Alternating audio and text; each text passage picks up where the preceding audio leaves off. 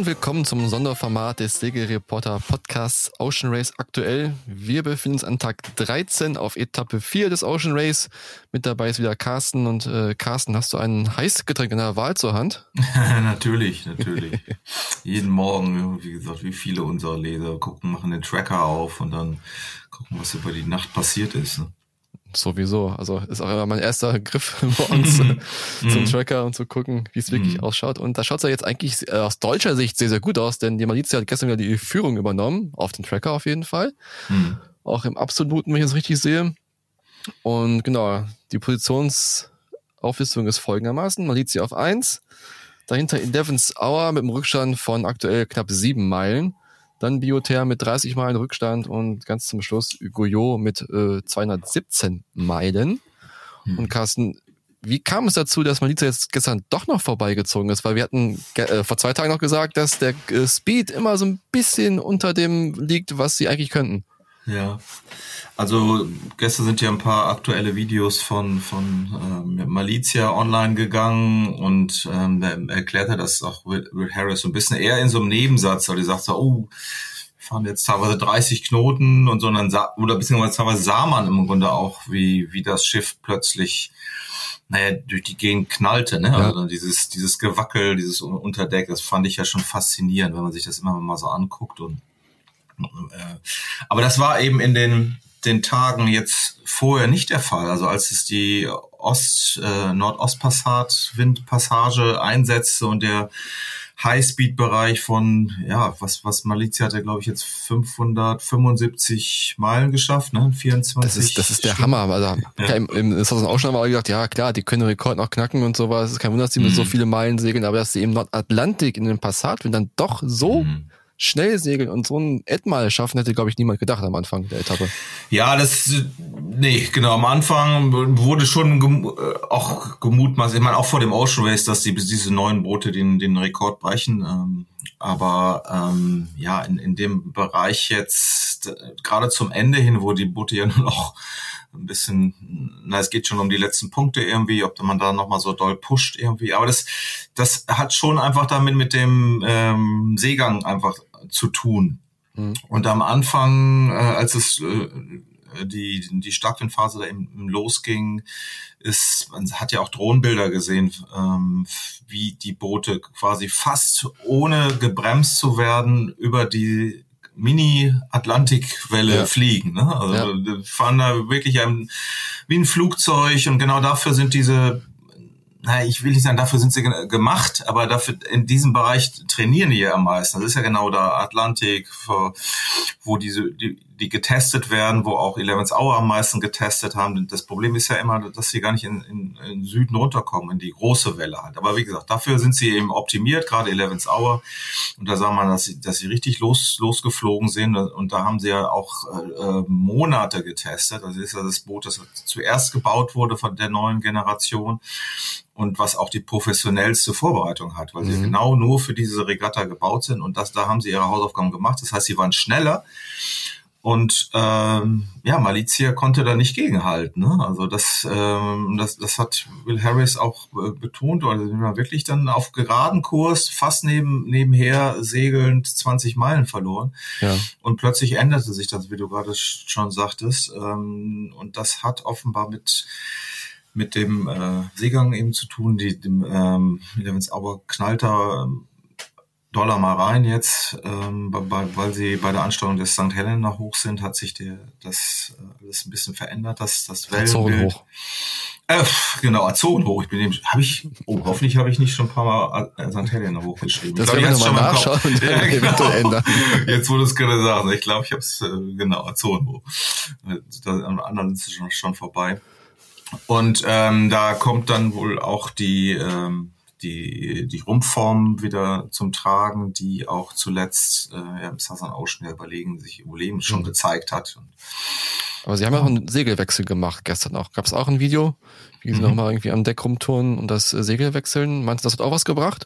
Ja, das, ich denke mal, diese Wellengeschichte ist, ist das eine Ding. Ähm, das andere ist aber auch, dass sie natürlich beim permanenten Nebenherfahren äh, ja einfach ständig trimmen. Also man ja. sieht sie auch auf den ähm, Knöpfen drücken, um den Kielwinkel zu verändern, um teilweise den Foilwinkel zu verändern, um ja. die Schoten zu öffnen, zu, äh, sch zu schließen. Und ähm, da wird permanent, wenn sich auch die Daten angeschaut. Gestern sagte ähm, Rosalie, wow, sie fahren jetzt 120 Prozent des, des Target Speeds, also von den, von den Polaren. Mhm. Das ist ja die, die vorgegebenen ähm, Speed-Daten, die, die die Konstrukteure sich irgendwie ausgedacht haben, wie das Schiff eben fahren müsste. Das heißt, sie sind im Grunde, ja, sie sagen, werden schneller als, als die, die das gedacht haben. Das hängt natürlich dann auch damit zusammen, wie ist jetzt der Trim? Welche Segel ähm, Kombination ist ja, das sagte Rosalyn auch, ja, sie am Anfang wäre ähm, Eleven's Hour schneller gewesen, weil sie wahrscheinlich eine andere Segelkombination hat. Und sie wären so zwischen, zwischen zwei Segelkombinationen. Das heißt, mhm. du setzt das eine Segel, man hat mehr, sind ja immer drei Vorstage, da kannst du äh, mit teilweise segeln die ja auch mit oder meistens mit drei Segeln, das heißt vorne oder diesen ähm, den Gro an dem am Bugspriet wird einer mhm. äh, gesetzt. Ja, bei dem bei dem Wind fahren sie eher so, einen, so einen, diesen Fractional ähm, Stimmt, Zero, ja. den, den, den kleineren, äh, das kleinere Rollsegel vorne und dann eben die äh, J3 dahinter oder ähm, und, und aber da ist eben auch die Frage, welches, äh, wann, wie du schon sagtest, Segelswechsel ja oder nein. Wenn du dann zwischen zwei so überlappenden Systemen bist, also wenn jetzt, weiß ich nicht, zwei oder ein halber Knoten mehr ist, ein Knoten mehr ist, dann sagst du, ah, jetzt müsstest du eigentlich Segel wechseln. So, und das sah so aus, oder das hörte sich so an, als ob sie eben im Grunde genau für den Bereich, der da gerade, äh, ähm, den Wind, der da gerade weht, eben nicht die richtige Kombination oder die Kombination suchen mhm. und ja, sie es dann irgendwann gefunden haben und ähm, ja, dadurch dann auch schneller waren. Das ist gar nichts Dramatisches, das ist einfach ein Testen, Tunen, wie man das auf anderen Segelbooten eben auch macht. Wenn du dann ziehst du mal am Cunningham, man hat da eben einfach nicht so viele Variablen oder mal am Unterlieg oder, mhm. oder setzt sich ein bisschen weiter nach vorne im Boot oder fährt ein bisschen mit mehr Krängung. Es gibt ja so viele Variablen im Regeln und Segeln und diese Imokas, äh, besonders wenn sie jetzt neu sind, ähm, können, ja, da, da gibt es noch so viel Neuland, dass es eben noch nicht ausgetestet ist, mhm. bis sie an die 100 Prozent kommen. Aber ich finde es ja auch faszinierend, wie sie irgendwie auf Autopilot dann irgendwie agieren. Also die, die machen die Views im Cockpit, Antoine hält drauf und Rosalie erzählt irgendwas und nebenbei, oder will auch, nebenbei mhm. fummeln noch eine Leine rum und vielen hier was, holen was dicht und sowas und sind aber mhm. doch irgendwie mit einem Ohr, mit einem Auge immer noch in der Kamera drin. Also das finde ich schon irgendwie faszinierend, wie sie das schon irgendwie so verinnerlicht haben, was sie eigentlich machen müssen jetzt. Mhm. Wobei ich finde, das kristallisiert sie immer mehr raus, äh, dass Rosaline diesen, diesen Part übernimmt, weil die sich auch irgendwie äh, echt gut vor der ja. Kamera ausdrückt, die, was war denn jetzt? Sie sagt, sagt dann, oh, ich jetzt, jetzt werde ich langsam müde und, mhm. ähm, und dann merkt sie aber auch, äh, ja, dass es eigentlich doof ist, wenn, wenn sie sagt, dass sie müde wird und sagt, na, aber für sie, sie feuert das, äh, pusht das quasi noch mehr. Also, also doof ist natürlich, wenn alle müde, aber kommt mir so ein bisschen vor, als ob es, ah, scheiße, das darf ich jetzt eigentlich auch nicht so zugeben und denken alle, ich wäre hier schlapp oder so, was, was ja nicht, nicht der Fall ist. Aber das ist diese, diese, diese Ehrlichkeit, die ja quasi bei dieser Onboard-Geschichten dann mhm. irgendwie rüberkommen, mit, äh, wo äh, Boris ja auch bei der Runde D so, so ein, ähm, Erfolg mit hatte. Und das, den Part übernimmt sie und auch Will Harris äh, äh, macht das ja irgendwie gut. Immer wenn, äh, wenn er angesprochen wird, dann erklärt er was dazu. Also ich, ja. ich und die anderen beiden, gerade Nico und äh, neue Chris Pratt, die ähm, na, die ich glaube, die sind äh, arbeiten eher im Hintergrund und ähm, ja, aber sind dann eher, das ist einfach eine Aufgabenverteilung, ne? Sie mhm. sind dann eher noch mehr für äh, diese ganze Trim-Geschichte und sagen, okay, mach du mal, nerv mich mal nicht jetzt mit den Kamerageschichten, mhm. da, da, da komme ich vielleicht auch nicht so richtig mit klar. Ähm, ähm, aber dann machen das die anderen. Das war ganz faszinierend. Also Rosalin gestern auch im Podcast erzählt, wie die Wache von Nico Novar eigentlich aussieht. Mhm. Also der macht halt irgendwie dann seine normale Wachen, immer vier Stunden Wachen, hängt immer noch zwei Stunden hinten dran, um halt nochmal das Routing zu machen und sowas. Und gibt auch immer ein Briefing raus für die nächsten Wachen, wie jetzt das Wetter sich verhalten wird und wie der Kurs sein wird. Also der ist eigentlich, äh, macht mehr als er sollte oder macht, als er müsste eigentlich. Und es hat immer so zwei Stunden Sleeping Gaps dazwischen. Und da kann ich mir schon vorstellen, dass er dann einfach auch keinen Bock hat, dann jetzt noch was in die Kamera zu sagen, wenn er eh schon übermüdet ist. Ja, ob es mehr ist, als es sollte, ich glaube, das ist so tatsächlich die Aufgabenverteilung bei den, bei den ja. Navigatoren. Die müssen ja genau den Überblick haben. Und, und das, wenn man jetzt äh, will vom äh, Rechner sitzt, natürlich sieht er auch, guckt er drauf. Man konnte gestern ja. gut sehen, wo, wo die, ne, die Halse platziert werden muss. Die fahren ja jetzt deshalb einen östlichen Kurs um in den Rechtsdreher rein, um das mhm. Azoren hoch und äh, dann kommt dann der Südwind und dann fahren sie dahin, äh, fahren sie äh, die, die Halse. Aber das muss schon im Grunde klar sein. Und wenn da jetzt irgendwie was ist, wo auch Will ist, ist natürlich total im Film, alle sind sie da im Film. Ähm, dann wird aber, bevor eine größere Entscheidung getroffen wird, wird er erst gefragt ja. und sagt, okay, müssen wir jetzt so, sofort halten. Also insofern ist auch die, die 6,9 Meilen, die sie im, im, Moment Vorsprung laut Tracker haben, also in, in Wahrheit ist das viel mehr, weil der, das Rennen sich gerade Richtung Osten abspielt, auf diesen Rechtsdreher zu. Mhm. Und äh, deshalb schwenkt, ist auch ähm, äh, Eleven's Hour ja geradezu ins, ins Kielwasser von äh, äh, Malizia geschwenkt und der direkte Abstand ist da von Boot zu Boot ist über 20 Meilen. Das heißt, die fahren jetzt in, in diesen Rechtsdreher rein und wenn dann die Halse kommt, müssen sie alle da mit. Dann ist jeder Meter nach Osten eben richtig. Äh, insofern war ja auch schon äh, Biotherm ja, wurde schon mit 30 Meilen nur dahinter gelistet, was eine absolute Schlagdistanz ist. Aber die, die biegen jetzt auch krass ab Richtung ähm, Richtung ähm, Winddreher auf der ja. auf der Ostseite und da ist jetzt dann real der Abstand ich, ich gucke das gerade 120 Meilen ne? also die müssen auch dahin zu dem Rechtsdreher und dann, dann hat das mit 40 Meilen wie es jetzt gerade auch geführt wird 40 30 Meilen eigentlich keine Relevanz mehr genau also sie sehen nicht den direkten Kurs nach Newport gerade wie schon gesagt sie biegen mhm. gerade also bis nach Osten ab sie sind fast mhm. auf Höhe der Kanaren jetzt vom Breitengrad her biegen mhm. jetzt also ein bisschen leicht nach Osten ab Biotherm sogar ein bisschen stärker. Da haben wir schon gefragt, was los ist, weil die haben auch auf dem Tracker nur noch drei Knoten Speed irgendwie gerade mhm. und segeln wirklich ganz krass nach Osten sogar, also mehr als der Rest. Aber sie werden wahrscheinlich jetzt im Laufe des Tages eine Halse fahren, sagst du. Ja, das hatte Will gestern schon schon gesagt. Ähm, das konnte man auch auf dem ähm, auf seinem Bildschirm, den er im Video vor, da wo, wo die, die die Linie halt hinführt und ähm, ja. ja und das das Rennen tritt jetzt auch. Es war jetzt alles schön, dieses Speedrennen, wo ich sag mal auf beim geradeausfahren nahezu langweilig im Sinne taktischer Option. Ähm, reines, reines Speedrennen, das wird jetzt wieder in eine andere Phase eintreten. Jetzt kommt eben mhm. auch teilweise eine, eine kleine äh, Leichtwindzone. So hat er es auch selber be beschrieben, man konnte es auch im Tracker sehen. Und zum Schluss ähm, kommt kurz vor Newport, äh, wird nochmal gekreuzt und da kann sich nochmal alles irgendwie verschieben. Genau, also die letzten Tage werden wirklich wieder eine Kreuz werden. Also ich habe mhm. auch mal einen Wetterbericht nochmal offen hier, das wird sich auch wohl nicht bessern, wenn ich das richtig sehe, mhm. in den nächsten Tagen. Also werden sie wirklich wieder kreuzen müssen. Mhm. Ja, das ist ja, äh, abgesehen davon, dass die Boote da unterschiedlich performen, aber äh, auch da konnte Malizia ja, ja mithalten. Äh, das, mhm. das war jetzt, gab es da die große Schwäche, insbesondere äh, gegenüber die, der aktuellen Konkurrenz. Bei Holcim weiß man nicht, die waren schon teilweise schneller.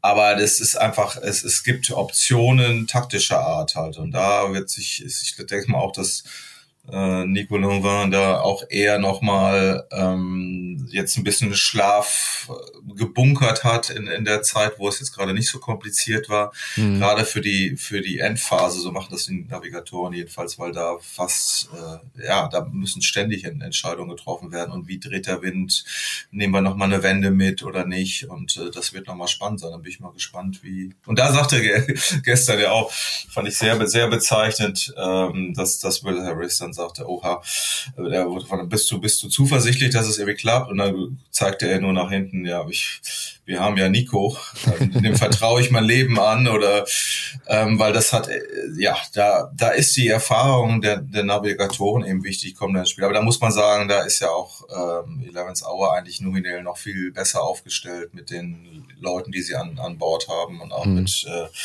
Simon Fischer, der der ist einfach, hat da schon ganz andere Sachen äh, gemacht und ähm, ja, aber muss man gucken. Ja, lass uns mal ganz kurz auf diesen Speed-Vorteil von Malita zurückkommen, mhm. der jetzt irgendwie gestern rausgekommen ist. Wir haben jetzt gesagt, einen Segelwechsel gegeben, kann dazu beigetragen haben. Mhm. Der Seegang auch ist ein bisschen ruppiger geworden.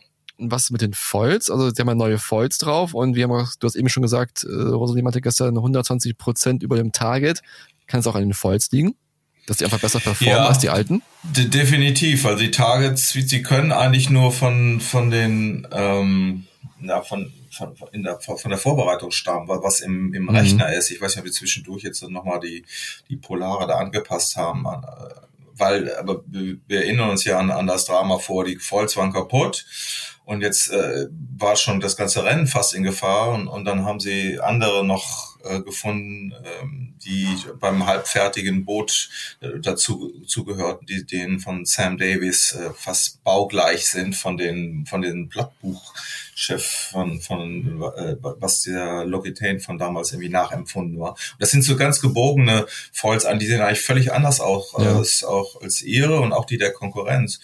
Und da wurde jetzt schon mehrfach gesagt, dass sie sehr gut fun funktionieren. Am Anfang dachte ich, das ist so eine, ja, wir machen aus einer Not eine Tugend und es ist eher so, so PR-Sprech. Man war nicht so richtig klar. Aber eigentlich, ich meine, da müssen die, da muss man ja mal so sagen, die, die Konstrukteure müssen eigentlich was falsch gemacht haben, wenn sie die, die Foils vorher äh, genau auf dieses Boot zugeschnitten haben und jetzt nehmen sie irgendwelche, die irgendwo rumliegen und die sind besser. Ja.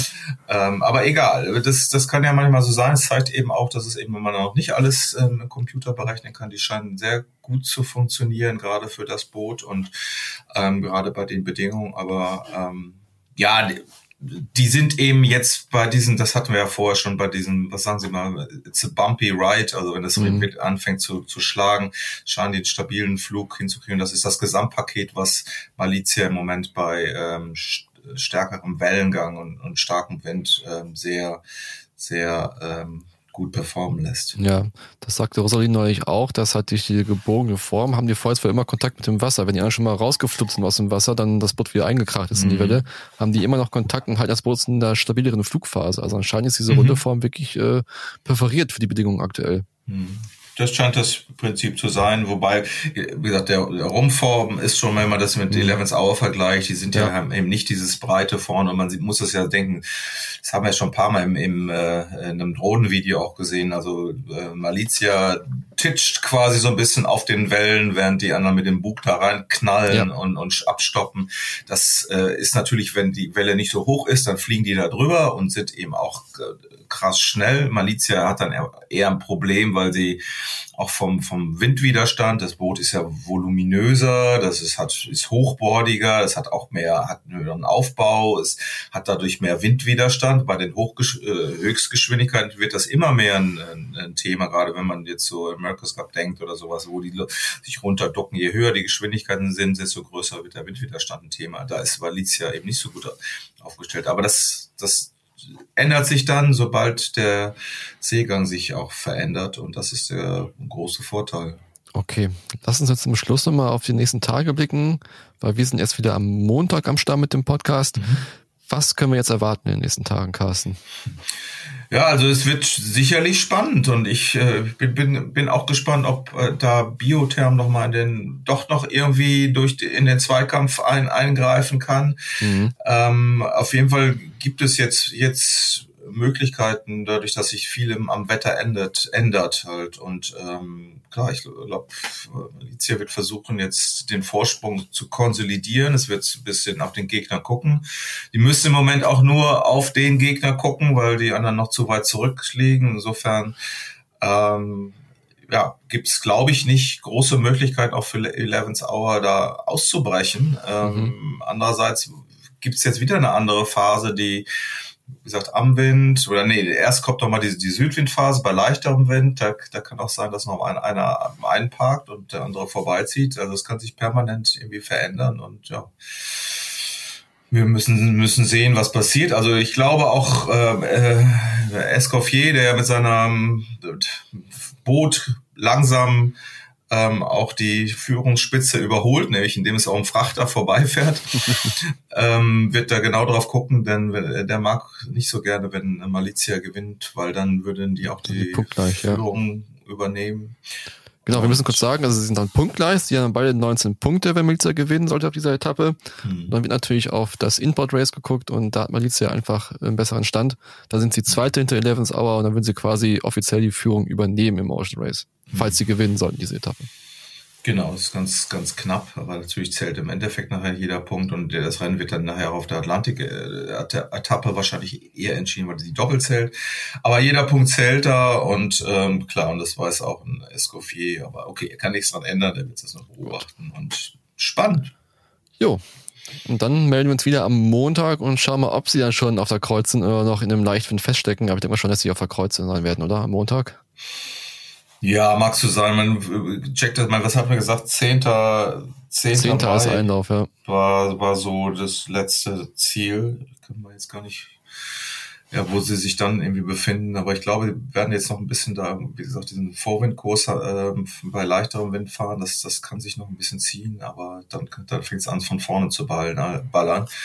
Ähm, ja, oder, oder der, der Starkwind zieht da im Grunde auch schon durch. Also das ist gerade noch mhm. sehr, sehr variabel im System.